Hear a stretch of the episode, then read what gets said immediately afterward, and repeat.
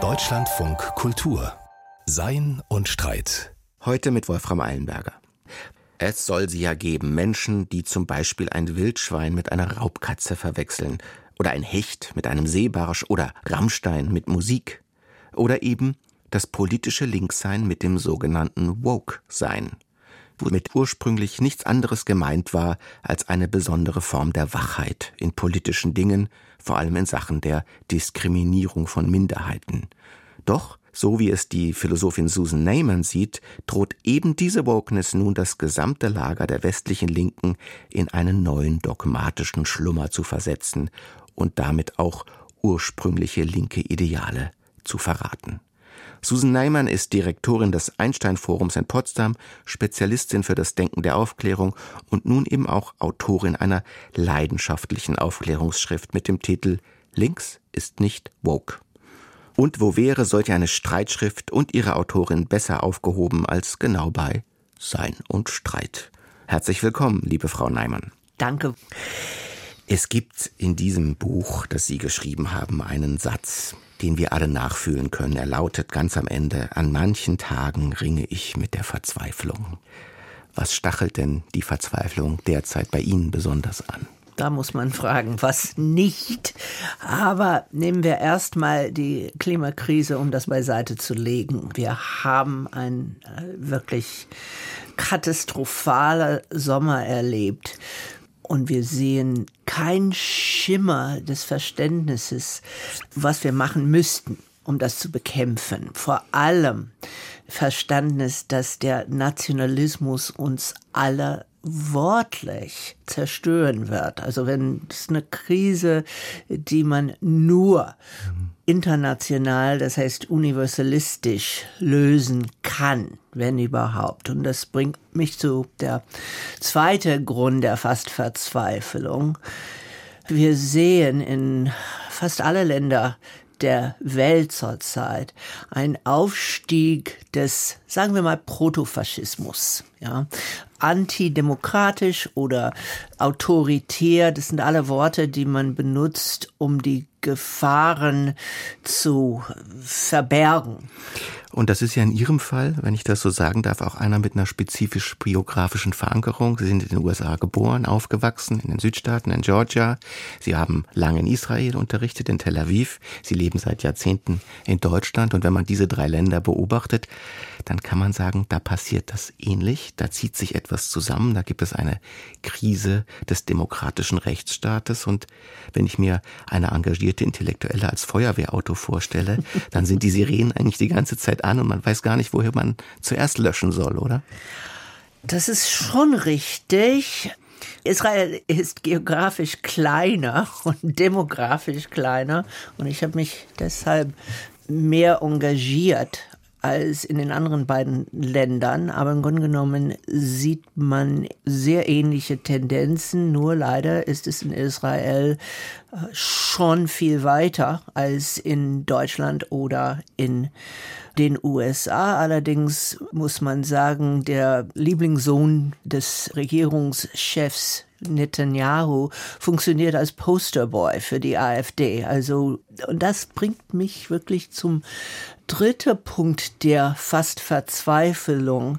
Die Rechten und die Nationalisten verbinden sich wahnsinnig gut.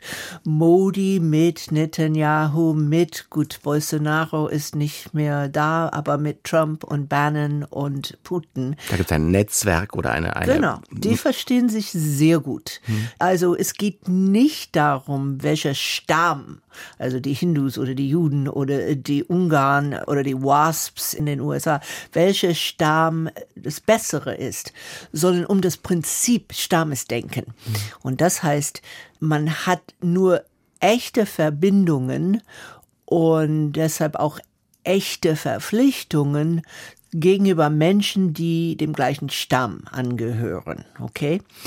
Und das äh, war der Grund, warum ich dieses kleines Buch geschrieben habe, weil die linke, liberalen Fortschrittspflichten, wie man das nennen will, sind ganz im Gegenteil zu den Rechten völlig auseinandergedriftet, verzweifelt, verlieren sich in Grabenkämpfe.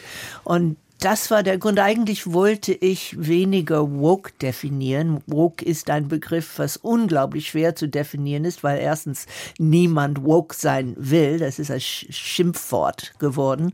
Aber zweitens, es ist als Begriff inkohärent.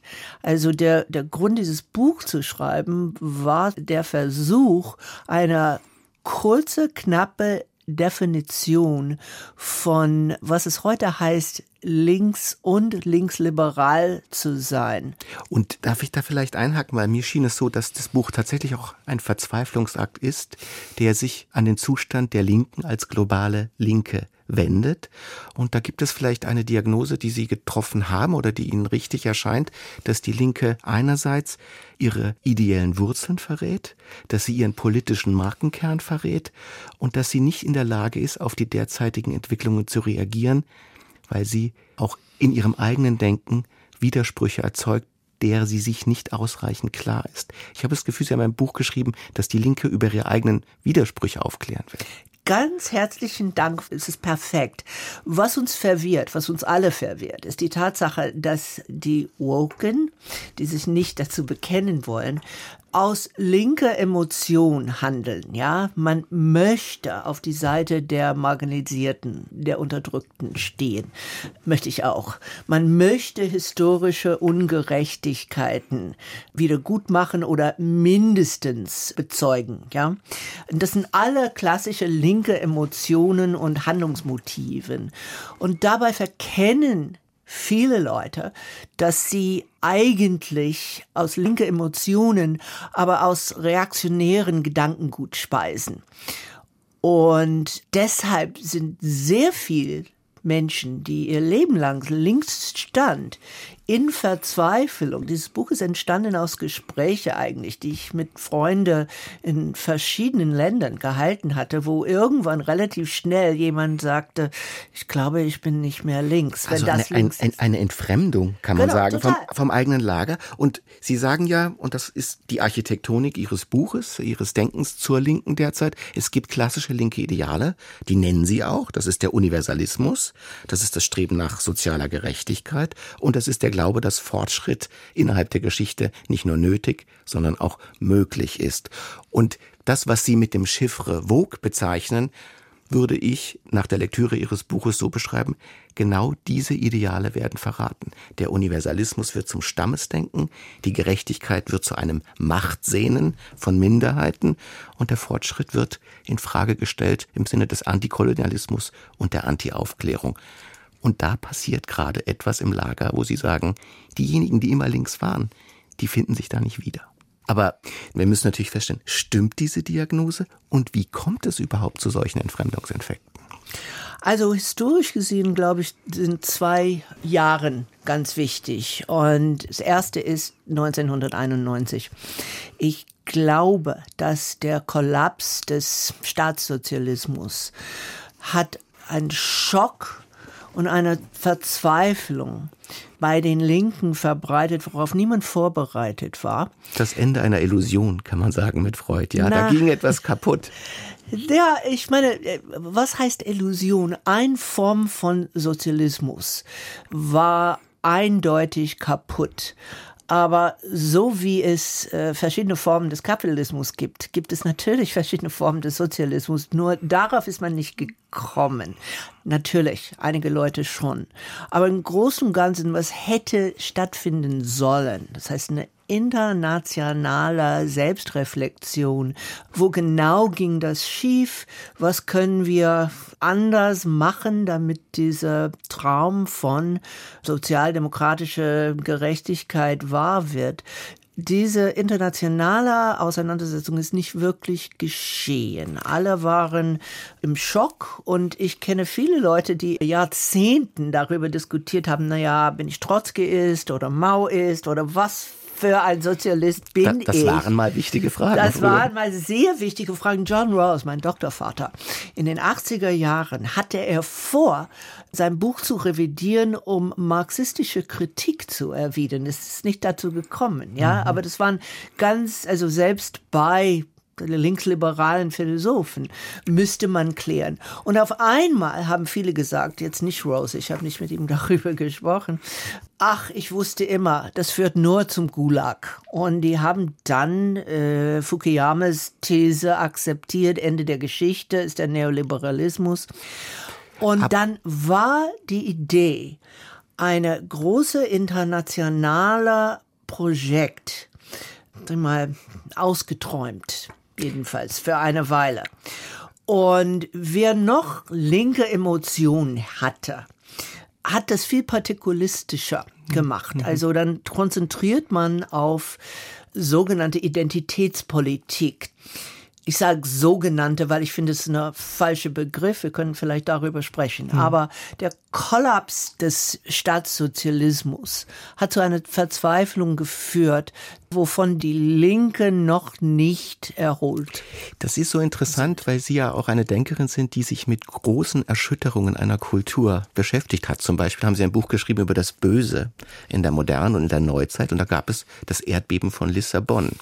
Das ein Ereignis war, das bei Intellektuellen bewirkt hat, zumindest dieses. Wir können in gewisser Weise nicht so weitermachen wie bevor. Genau. Wir können die Rechtfertigungsspiele, die wir bisher hatten, nicht fortsetzen. Und wenn ich Sie jetzt richtig verstehe, würden Sie sagen, 1991 war das Erdbeben von Lissabon für die Linke. Und dann wäre es doch, und das ist die kritische Frage an Sie, nur natürlich, dass man nicht einfach so weitermacht, sondern versucht, neue Formen, neue Sprachspiele des Linksseins zu entwickeln, zum Beispiel das, was man heute Vogue nennt. Völlig verständlich. Also, dass man nicht einfach weitermachen konnte. Also auch physisch nicht. Also es ging nicht. Nur ich finde, dass diese Form, was seit den frühen 90er ausprobiert worden ist, hat ja Widersprüche, die man erstmal nicht realisiert hatte. Und diese Widersprüche zeigen sich heute nicht nur im strategischen Handeln der Linken, wir können das ja sogar in Deutschland sehen, in dem die linke Partei gerade an diesen Widersprüchen mhm. zu zerbrechen droht, sondern auf globaler Ebene. Und was dieses Woke ist, das ist ja gar nicht so leicht zu fassen begrifflich. Es entgleitet uns, so wollen wir es definieren. Aber eine Sache kann man nach der Lektüre Ihres Buches sagen, Sie halten drei Dinge fest. Das Woke-Denken ist ein Stammesdenken, wie Sie das nennen. Die freundlichere Bezeichnung dafür wäre Identitätspolitik. Das Woke-Denken ist, so sagen Sie, ein Denken, das eine Art Opferkult betreibt, in dem Sinne, dass das Opfersein wichtiger ist als die Frage, wie man aus der Opferrolle hinauskommt. Also das Leiden wird für das Handeln gesetzt. Und das Dritte, sagen Sie, ist, durch eine Kritik an der Aufklärung und den Kolonialismus wird die Idee des sozialen Fortschritts selbst in Frage gestellt. Kann man sagen, das ist für Sie das Gestell dessen, was es heißt, Vogue zu sein? Ja, ähm, ein paar Bemerkungen. Erstens, ich benutze den Begriff Identitätspolitik nicht, weil ich finde, das ist ein falscher Begriff von Identität. Wir haben alle mehrere Identitäten. Ich schlage vor, dass jeder, der sich darüber nachdenken möchte, einfach mal aufschreibt. Zehn verschiedene Identitäten. Ich bin Union Berlin-Fan. Ich bin Berliner. Ich komme aus Süddeutschland, diese Dinge meinen ich Sie? Ich bin also mein äh, Beruf, politische Haltung, äh, ob man Mutter oder Vater ist oder eben nicht, äh, mhm. ist man sowieso. Ob man gerne Thomas Mann liest oder Don Quixote genau. oder solche Identitätsfragen. Ja, ja, ja, ja. Hm. Und mit diesem Wort Identitätspolitik wird alle diese verschiedenen Identitäten auf zwei reduziert und die sind witzigerweise die zwei, über die man am wenigsten die Kontrolle hat. Also ethnisch und Gender, okay, das ist natürlich die Frage bei Gender. Und da halten sich Woken ziemlich in viele Widersprüche auf. Einerseits ist Gender etwas essentialistisch und wer trans ist, ist einfach in dem falschen Körper geboren. Und andererseits kann man sich Gender aussuchen. Alle Judith Butler ist alles performativ. Aber wichtig ist, dass diese beiden Identitäten, die am meisten traumatisiert sind, während die anderen Identitäten, was man für einen Beruf aussucht, was für Beziehungen man mit anderen hat, etc., etc., was für politische Einstellungen. Das sind alle Dinge, die wir selber entscheiden. Also diese Fokussierung auf diese zwei Identitäten, so eine Fokussierung auf die Bereiche, wo man am wenigsten die Macht hat. Man könnte aber auch sagen, gerade weil das stimmt, sind das die Bereiche, in denen man am vulnerabelsten ist, am anfälligsten, weil man sie gerade nicht gewählt hat. Und es ist ja auch eine gesellschaftliche Erfahrung genau. der Moderne, dass man genau für die Dinge, für die man nicht kann, besonders bestraft wird. Genau. Und da kommen wir zu zweiter Frage Sie haben das Wort Opferkult benutzt. Das würde ich vermeiden, weil es war ungeheuer wichtig vor ungefähr 70 Jahren, dass man, wenn man an die Geschichte denkt, anstatt immer die Geschichte aus der Heldenperspektive zu deuten, mal auf die Opfer guckt. Mein nächstes Buch übrigens geht genau darum, und da werde ich in Detail darauf gehen. Da ist was in der, sage ich mal, Philosophie der Geschichte etwas wirklich Wichtiges passiert. Wir hatten Jahrtausende verschiedene Begriffe vom Heldentum, aber was klar war, ist, dass der Held der Subjekt der Geschichte war und die, die Opfern waren, waren eigentlich vergessen. Und darf ich da gerade biografisch einhaken bei Ihnen, weil Sie sind natürlich die Generation, die diese Sensibilisierung hat. Sie sind als Jüdin in den USA geboren. Sie waren in den Südstaaten. Das heißt, sie haben eine Sensibilität dafür, wie man rassistische Ausgrenzung erfährt und wie sie sich gesellschaftlich auswirkt. Als Deutscher muss man sagen, natürlich musste man sich mit Täter- und Opferfragen nach dem Zweiten Weltkrieg, nach dem Holocaust anders beschäftigen. Und der Staat Israel ist ja geradezu in seiner Geburtsdynamik eine Konsequenz diese Ereignisse. Das heißt, das ist ein Denken, das Ihnen auch biografisch nahesteht. Das ist richtig. Und ich bin Mitte in der Bürgerrechtsbewegung im Süden der USA groß geworden. Und die Idee, dass man aus Menschen, die objektifiziert wurden, dass man Subjekte werden sollten. Das war leitend für mich da haben Sie recht, auch persönlich. Aber es war ein enormer Fortschritt, okay? Und das, das will ich keineswegs kleinreden. Zweiten Weltkrieg, Holocaust, aber dann auch die antikoloniale Bewegungen. Also beides kam wirklich zusammen und unser Blick auf die Geschichte hat sich geändert. Wunderbar, bis zu einem Punkt. Aber man kann also Fortschritt übertreiben. Fortschritt Würden Sie das sagen? Das ist eine Art dialektischer Umschlag. Es gab eine Zeit, in der das sehr wichtig war, und jetzt gibt es eine Art, ja, ein, eine, eine Umschlag, in dem die Opferrolle selbst nobilitiert wird. Genau. Genau.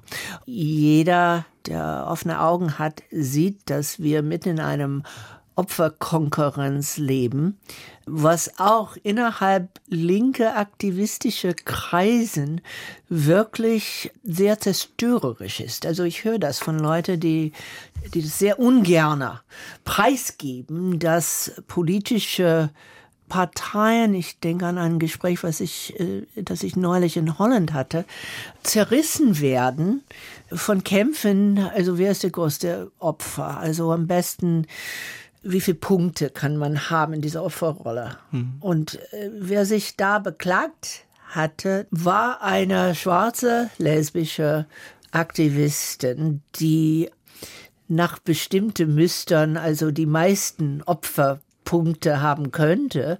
Und sie hat sich beklagt, dass sie das absolut nicht nur unhilfreich, sondern zerstörerisch findet, wenn man eine neue politische Bewegung ins Leben.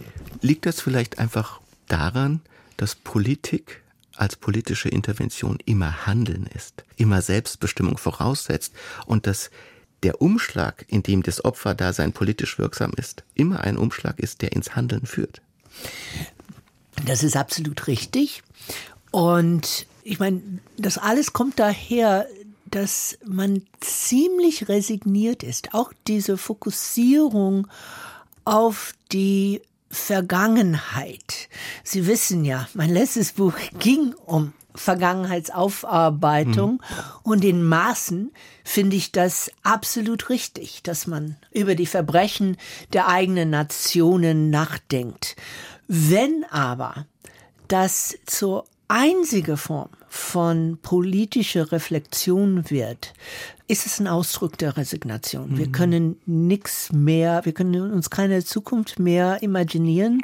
Wir können nur noch die Vergangenheit ich würde gern sagen reflektieren, aber oft ist es keine Reflexion, sondern einfach eine Klage.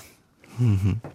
Wie aus Resignation Hoffnung wird, das könnte man sagen, für eine verzweifelte Linke ist das die entscheidende, das ist die Überlebensfrage und aus welchen Quellen sie dabei am besten schöpft. Ihre Antwort darauf scheint mir so eindeutig wie klar, wie vielleicht auch schön, das sind die Quellen der Aufklärung. Es sind die Quellen des 18. Jahrhunderts.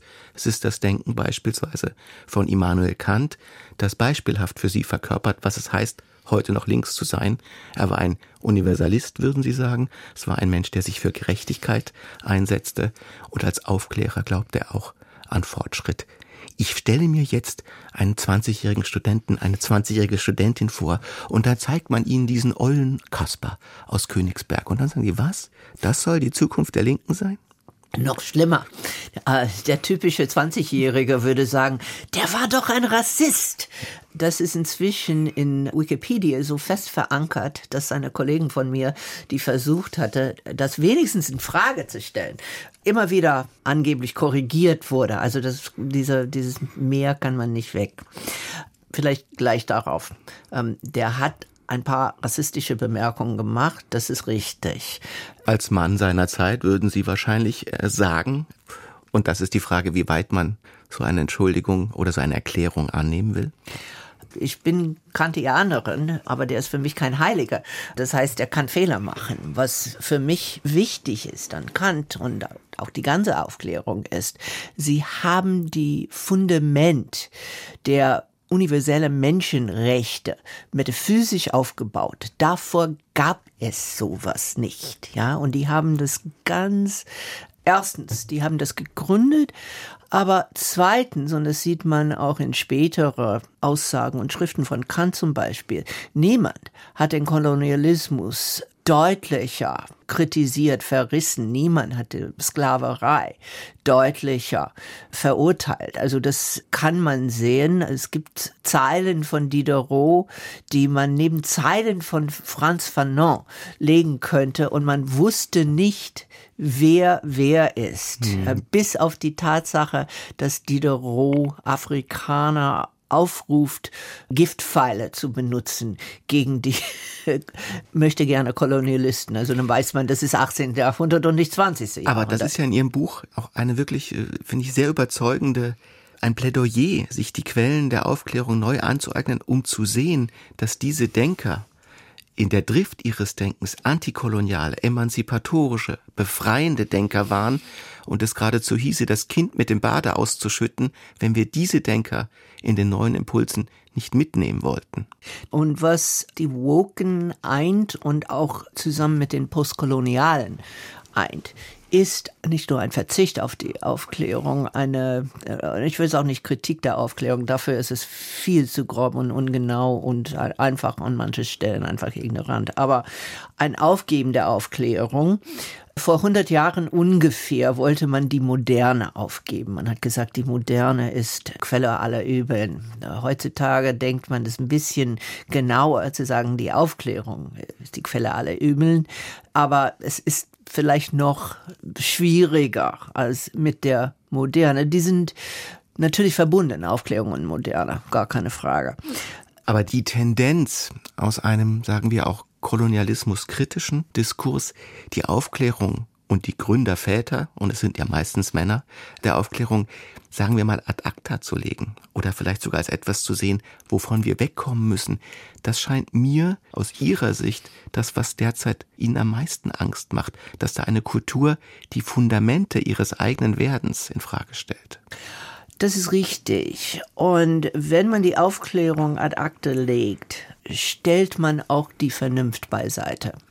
Die Vernunft, das sollen wir wissen aus verschiedenen Quellen, ist auch ein Instrument der Macht, etwas, was nur mit Macht zu tun hat. Das, äh, also nach den Woke-Denkern ist Vernunft ein Taschenspieltrick für Macht, die einfach die Welt erobern und zerstören will. Und wenn man dann nicht mehr die Vernunft hat, was hat man dann eigentlich? Darf ich nur den hat Gedanken verstanden? Weil das ist ja ein interessanter Gedanke. Sie sagen im Vogue-Denken und Sie nennen insbesondere Michel Foucault als mhm. denjenigen, der diesen Gedankenfigur ins Spiel gebracht haben mag, heißt Vernunft nichts anderes als ich habe Recht und du nicht. Und in Ihrem Denken heißt Vernunft, wir haben alle Hoffnung. Also es ist kein Machtinstrument für sie, sondern ein Hoffnungsinstrument. Und man kann nicht leicht sehen, wie Menschen, die so zwei verschiedene Intuitionen haben, überhaupt noch miteinander reden wollten oder könnten.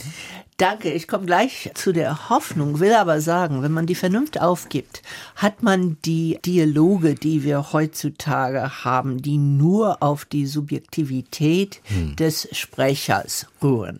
Also man spricht nicht mit Argumente, sondern sagt ja ich als Frau oder ich als Schwarze oder ich als und das heißt, was wichtig ist, ist dann wiederum diese ethnische oder genderspezifische Position des Sprechers, nicht deren Argumente.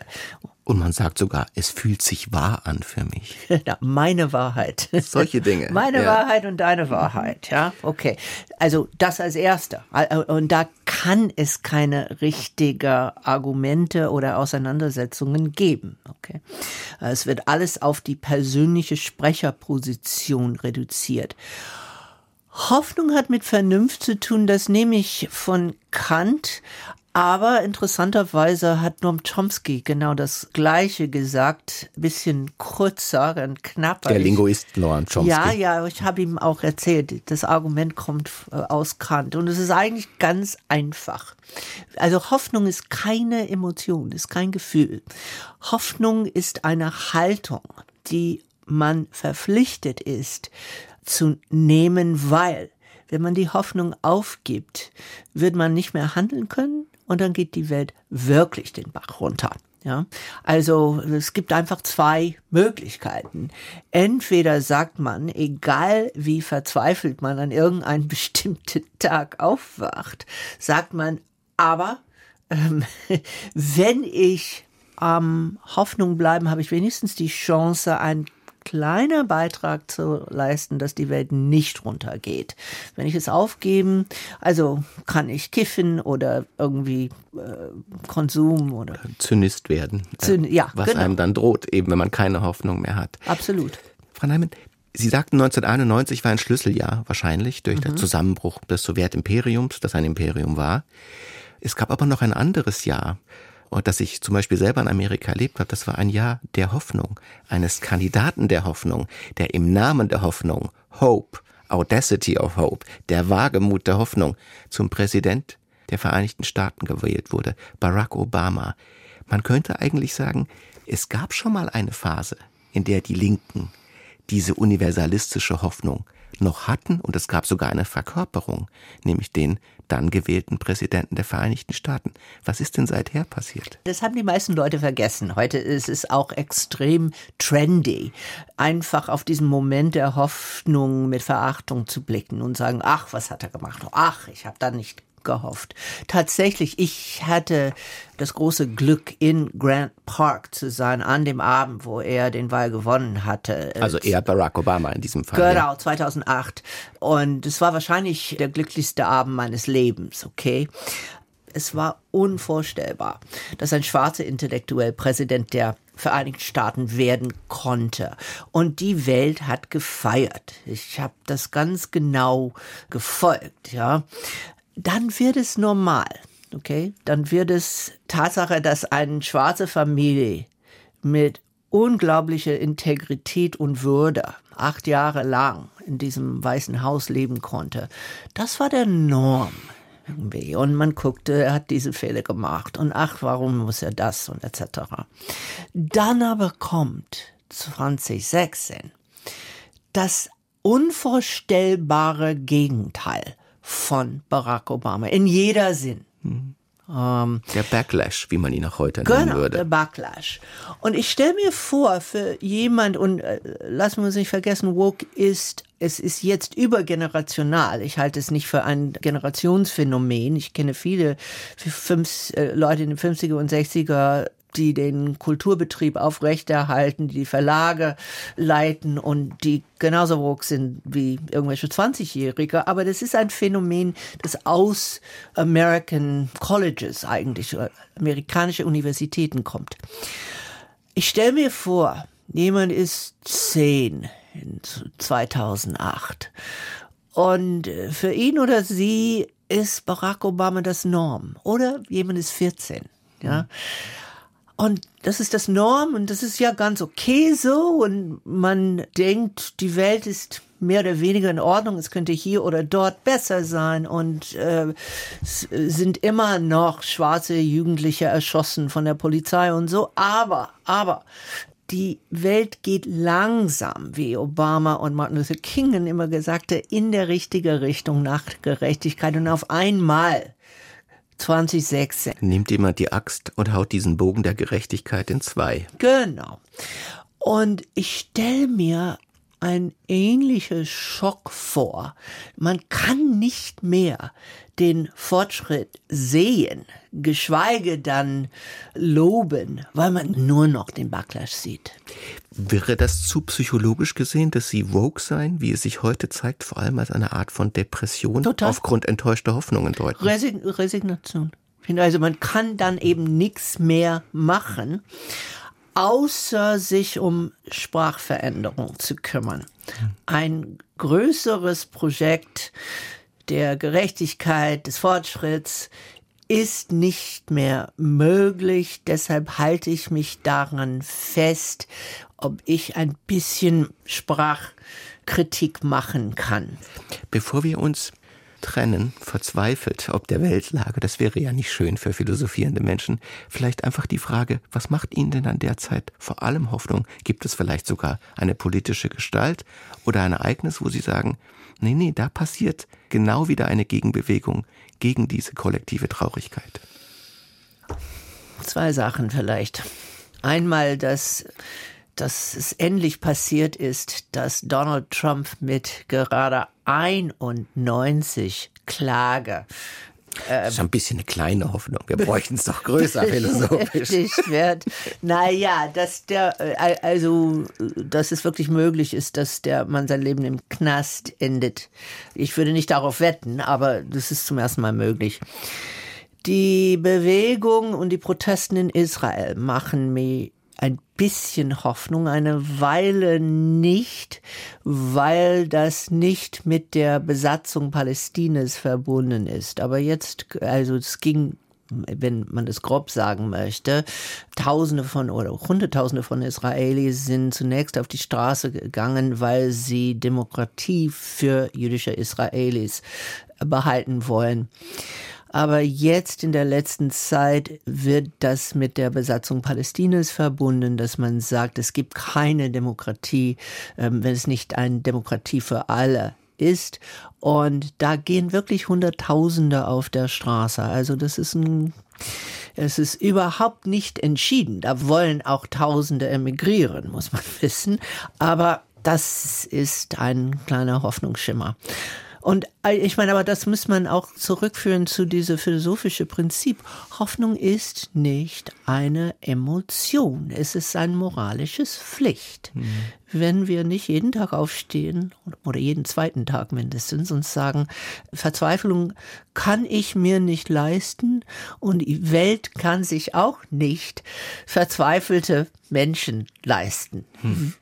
Es braucht Aktivisten.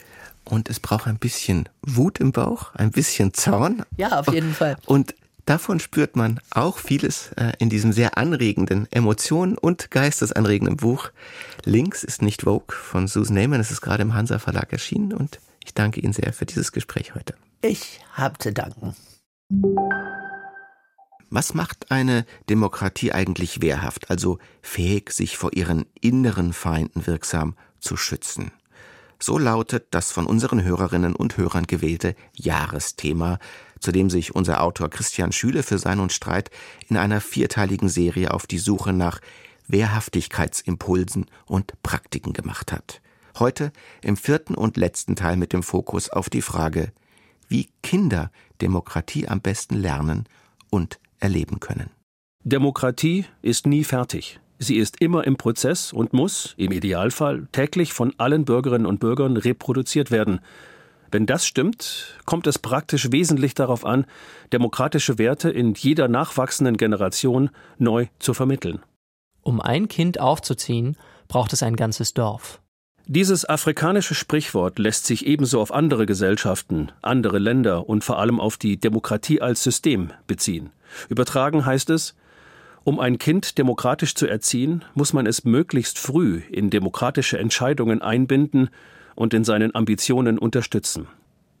Bekanntlich weisen alle Statistiken nach, dass schulischer Erfolg in Deutschland vererbt wird. Schülerinnen und Schüler sind erfolgreich, wenn sie von zu Hause aus finanzielle und soziale Unterstützung bekommen. Unstrittig ist auch, dass das jeweils familiäre Umfeld prägenden Einfluss hat. Demokratiekritische Einstellungen der Eltern übertragen sich mit hoher Wahrscheinlichkeit auf die Kinder. Eine noch so gut geführte Schule muss nicht notwendig auch die beste Schule der Demokratie sein. Auch deshalb setzen sich zivilgesellschaftliche Organisationen zum Ziel, mit Angeboten für außerschulische Bildung vor allem jene Kinder zu stärken, die aufgrund ihrer sozialen Lage kein Unterstützernetzwerk haben. In Deutschland sind das etwa 20 Prozent. Einer der Akteure, die bildungsbenachteiligte Schülerinnen und Schüler fördern wollen, ist die NGO Teach First, gemeinnützig, wirkungsorientiert und Teil des internationalen Verbunds Teach for All. Hannes Binder ist bundesweiter Teamleiter aller Programmmanager.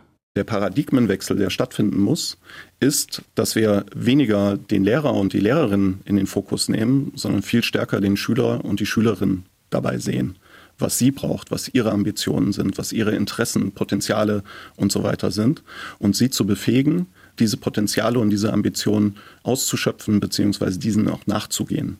Also wirbt Teach First Universitätsabsolventinnen und Absolventen im Alter zwischen 25 und 35 Jahren an. Diese werden dafür aus- und weitergebildet und gehen dann jeweils zwei Jahre lang als Fellows an Brennpunktschulen, die sich für das Programm beworben haben. Die Fellows sind entlohnte Vollzeitkräfte. Die eine Hälfte der Zeit arbeiten sie im unterrichtlichen Kontext des normalen Fächerkanons mit, etwa im Teamteaching. In der restlichen Zeit widmen sie sich an den Schulen außerschulischen Lehrangeboten, weg von ausgetretenen Pfaden reiner Wissensvermittlung hin zu aktiver Demokratiepädagogik. In der pädagogischen Arbeit an Schule vor Ort sollte es in Zukunft mehr darum gehen, Schülerinnen und Schüler in ihrer Ambition, souverän zu werden, zu unterstützen. Ein Beispiel. Schülerinnen und Schüler planen ein Stadtviertel. Ihre ersten Recherchen zeigen, was es in ihrem Kiez alles gibt und wo die Probleme liegen. Schließlich entwerfen sie Pläne, wie ihr Viertel in Zukunft aussehen könnte. Mit den Fellows konzipieren sie neue Modelle. Später kommen Experten hinzu. Es gibt direktes Feedback. Anschließend folgt eine Präsentation. Kommunale Politiker sind anwesend und nehmen zu den Vorschlägen Stellung, ehe abschließend auf einem Expertenpanel diskutiert wird, was kurz, mittel- oder langfristig umsetzbar ist. Für die Schüler ist das ein aktives Demokratieerlebnis. Sie erfahren Selbstwirksamkeit. Sie lernen, sich in gemeinsame Lösungsprozesse einzubringen und sie erkennen, dass jede und jeder Einzelne Einfluss auf Veränderungen haben kann. Was gut klingt, ist oft nur ein Tropfen auf den heißen Stein, denn nach wie vor verlassen in Deutschland pro Jahr 50.000 Schülerinnen und Schüler ihre Schulen ohne Abschluss. Auch von Teach First werden sie nicht oder noch nicht erreicht. Dennoch, Wer morgen Demokratie will, muss heute für Teilnahme sorgen. Das fordert auch der Lernkompass 2030 der OECD. In dessen Leitlinien zur Student- und Co-Agency geht es darum, für Lernende einen verlässlichen Kompass zu geben, damit sie in einer zunehmend komplexen und unsicheren Welt ihren eigenen Weg finden und gestalten können. Lehrkräfte, Eltern oder Fellows unterstützen den Einzelnen und errichten das gemeinsame demokratische Dorf. Darauf zielt auch Teach First ab. Hannes Binder. Das führt dann über längere Sicht sukzessive dazu, dass Schülerinnen und Schüler, insbesondere auch die Bildungsbenachteiligten, erkennen, es ist nicht egal, was ich will. Und ich kann hier einen Unterschied machen. Insofern wäre die Prognose, dass sie dann auch im Erwachsenenalter das weiter tun, sich auch engagieren gesellschaftlich, dass sie teilhaben tatsächlich und dass sie etwas zum Besseren verändern. Die Lehre daraus? Demokratie lernen heißt lernen, dass die eigene Stimme zählt. Immer im eigenen Dorf und in der ganzen Republik. Je früher, desto nachhaltiger. Demokratieerziehung für Kinder, ein Beitrag von Christian Schüler. Das war's für heute bei Sein und Streit. Eine möglichst wache Woche wünscht bis zur nächsten Sendung Wolfram Eilenberger.